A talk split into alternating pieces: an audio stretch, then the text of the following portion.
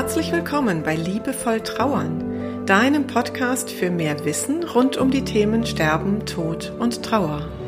Für mehr Fühlen statt Denken und für einen liebevollen und heilsamen Umgang mit dir selbst und mit deiner Trauer. Ich bin Christine Kemkes und ich unterstütze dich sehr gerne darin, deine Trauer als einen wichtigen und wertvollen Teil deines Lebens zu akzeptieren und so auch deine Lebensfreude ganz neu zu entdecken. Also, auf geht's!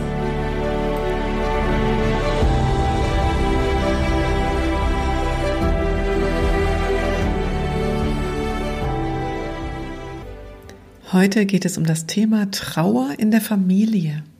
Und damit beantworte ich mal wieder eine Hörerinnenfrage. Ich bin nämlich von einer lieben Podcast-Hörerin angeschrieben worden, die mir die Situation in ihrer Familie schilderte. Und es beschäftigt sie sehr, dass doch wirklich jeder sehr unterschiedlich mit der Trauer um ein verstorbenes Familienmitglied umgeht und sie ja das auch gar nicht so richtig einschätzen kann, ob das denn dann in Anführungsstrichen richtige Trauer ist, ob sie sich um andere Familienmitglieder kümmern sollte etc. pp. Und ich möchte starten mit dem Bild, was ich sehr gerne benutze in der Trauer, wenn in einer Familie jemand verstirbt, nämlich das Bild des Mobiles. Also stell dir vor, ihr seid alle Teil eines Mobiles und in diesem Mobile fehlt nun ein Teil. Was passiert dann? Das gesamte Mobile gerät in Schieflage. Und jeder, jedes andere Teil in diesem Mobile findet sich an einem neuen Platz wieder. Und um dieses Mobile wieder in Balance zu bringen, ist nun jeder für sich ganz individuell auf der Suche nach dem neuen Platz in diesem sogenannten Familiensystem, so nennen wir das. Und das ist gar nicht so einfach gemeinsam hinzubekommen, weil dieser Weg zum neuen Platz in dem Familiensystem für jeden ähm, und jede ein ganz eigener Weg ist. Und zwar im ganz eigenen Tempo aber vor allen Dingen auch in der Art und Weise, wie die einzelnen Familienmitglieder trauern. Da gibt es die, die eher laut trauern, die klagend sind, die viel weinen, die viel sprechen möchten, die sich viel mitteilen möchten. Und dann gibt es andere, die sich in der Trauer eher zurückziehen, deren erstes Reaktionsmuster eher der leise Weg ist, es mit sich selbst auszumachen. Das heißt aber nicht, dass da keine Trauer ist. Und es ist eine andere Art und Weise, äh, mit der Situation umzugehen. Und dann gibt es die eher zurückgezogenen Passiven, die also für sich als Reaktionsmuster auch mal den Tag auf der Couch haben, wo die Decke fest an die Ohren äh, getackert ist und es braucht ganz viel Ruhe und ganz viel in sich gekehrt sein. Und das ist genauso eine gesunde Trauerreaktion, wie sie derjenige zeigt, der rausgeht, der aktiv ist, der vielleicht auch mal die ausgelassene Party braucht, um zu spüren, ich lebe noch. Da ist auch noch etwas anderes als Trauer in meinem Leben. Also es gibt eben auch diese Menschen, die in der Trauer aktiv sind. Ich war gestern noch mit einer Klientin unterwegs, die mir sagte, sie kann gar nicht gut still sitzen im Moment. Sie braucht das in Bewegung zu sein. Also geht sie viel laufen oder ähm, ist bei ihrem Pferd oder äh, putzt ihre Wohnung, was auch immer. Sie hat das Gefühl, sie kann nicht richtig gut zur Ruhe kommen. Und auch das ist vor allen Dingen in dem Bewusstsein, um diesen Umstand eine gute, eine gesunde Trauerreaktion. Es ist eben ihr persönlicher Weg. Und Kinder trauern ja dann auch noch mal ganz anders. Wir sprechen dann von den sogenannten Trauerpfützen. Also so ungefähr bis zum Alter von zwölf Jahren hüpfen Kinder in ein Trauerloch hinein, also in eine Trauerpfütze hinein und können da eine Weile drin verweilen und dann springen sie da wieder raus und können im nächsten Moment ganz fröhlich ausgelassen spielen. Da können wir uns im Übrigen auch von unseren Kindern eine Menge abschauen. Also diese, diese Gelassenheit im Umgang und dieses ähm, Sein im Hier und Jetzt, nicht so sehr im, zu grübeln, was gestern, vorgestern, letztes Jahr war und was vielleicht in der Zukunft noch kommen könnte, sondern im Hier und Jetzt dem Gefühl nachgehen, was jetzt gerade ist. Das können wir uns wirklich von den Kindern in der Trauer auch abschauen. Und die Problematik, die natürlich in Familien häufig besteht, ist, dass der eine vom anderen denkt, er würde nicht in Anführungsstrichen richtig trauern. Oder die Sorge vielleicht auch um den Bruder, die Schwester besteht, ähm, vielleicht trauert derjenige oder diejenige gar nicht. Und das ist ja nun definitiv nicht gesund. Und ich kann da immer nur wieder betonen, es gibt eben nicht die Kategorie richtig oder falsch bei der Trauer, sondern es gibt heilsamere und weniger heilsame Wege und es gibt eben insbesondere nur den eigenen, ganz individuellen Weg.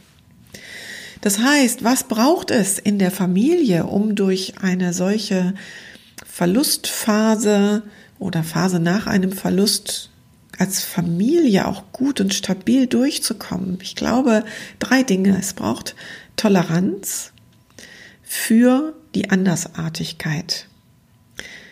Also wirklich zu akzeptieren, und dafür braucht es vielleicht dieses Wissen, deswegen mache ich diese Episode, zu akzeptieren, meine Art zu trauern ist nicht die Musterlösung. Meine Art zu trauern ist einer von ganz vielen Wegen, mit dem Verlust umzugehen. Also kann ich vielleicht sogar neugierig sein auf die anderen Arten, mit dem Verlust umzugehen. Das ist das Erste. Das Zweite, was es braucht, es braucht Vertrauen und Zuversicht, dass alles, so wie es jetzt ist und so wie es sich auch in der Familie in aller Unterschiedlichkeit zeigt, alles gut so ist, wie es ist. Ich bin ein sehr großer Fan davon, zu sagen, es alles ist gut. Wir sagen ja gerne so mal lapidar daher, ach, alles wird gut. Und ich mag diesen Satz nicht, alles wird gut, weil dieses Werden irgendwie ja suggeriert, es muss eben auch erst noch gut werden, es ist noch gar nicht gut. Ich liebe den Satz, alles ist gut. Alles ist so gut, wie es jetzt im Moment sein kann. Und alles ist eben so, wie es ist. Und meine Trauer ist so, wie eben meine Trauer ist. Und deine Trauer ist so, wie deine Trauer ist. Und das Dritte, was es dann braucht, ist ein guter Kontakt untereinander innerhalb der Familie. Und ich glaube, da gehört neben dem Miteinander reden vor allen Dingen auch das einander fragen dazu, also den anderen mal zu fragen, Mensch, sag mal, wie geht's denn dir jetzt wirklich im Moment? Wie ist es denn gerade für dich? Wie fühlt sich das für dich an? Dass der Papa tot ist oder dass der Bruder verstorben ist. Was ist denn jetzt gerade? Und das mag heute ganz anders sein als vielleicht in drei Wochen oder in acht Monaten.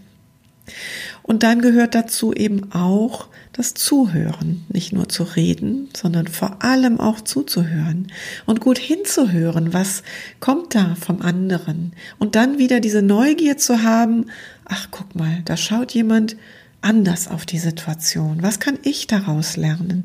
Was heißt das für mich? Und vielleicht kann ich meine Art darüber nachzudenken oder darüber ähm, mir meine Meinung gebildet zu haben, auch daneben stellen und sagen, guck mal, das finde ich spannend, dass dir das, dass du das gerade so empfindest. Mein Gefühl ist gerade folgendes. Und dann ganz ohne Wertung, das ist total schwer, ne? das sage ich jetzt gerade so lapidar daher, aber ganz ohne Wertung, mein Gefühl und meinen Eindruck neben den des anderen zu stellen. Und beides darf so sein. Und wenn noch ein drittes, viertes, fünftes Familienmitglied betroffen ist, dann stehen da vielleicht fünf Meinungen zu einer Situation oder fünf Perspektiven auf den Verlust. Und jede Perspektive darf sein und ich glaube sogar jede Perspektive bereichert die andere.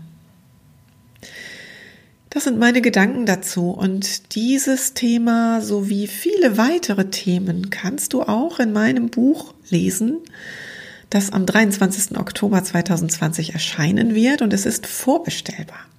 Und zwar ähm, natürlich beim großen Riesen mit dem A, aber das äh, möchte ich nicht so gerne unterstützen. Es ist vorbestellbar bei meinem Verlag, dem Junfermann Verlag. Und ähm, die versenden das auch versandkostenfrei. Und wenn du den Link dazu verwendest, den ich hier in die Podcast-Beschreibung setze oder den du auf meiner Webseite findest, dann profitiere ich ein bisschen mehr von deiner Buchbestellung, ohne dass das dich dann mehr kostet. Da würde ich mich natürlich total freuen, wenn du über diesen Link das Buch bestellst. Und ansonsten freue ich mich wie immer über Rückmeldung von dir, wie du diese Episode findest. Ähm, ich freue mich über deine Fragen. Du weißt ja, dass ich hier immer gerne die Fragen meiner HörerInnen beantworte. Und äh, insofern kann ich nur sagen, immer her damit, wenn du etwas wissen möchtest oder wenn du meine, meine Gedanken zu einem Thema, das dich beschäftigt, hören möchtest, dann schreib mir das an podcast.christinekemkes.de und dann werde ich demnächst darauf eingehen. Für heute sage ich einfach mal Ade und ich freue mich, wenn du beim nächsten Mal wieder dabei bist. Deine Christine Kemkes.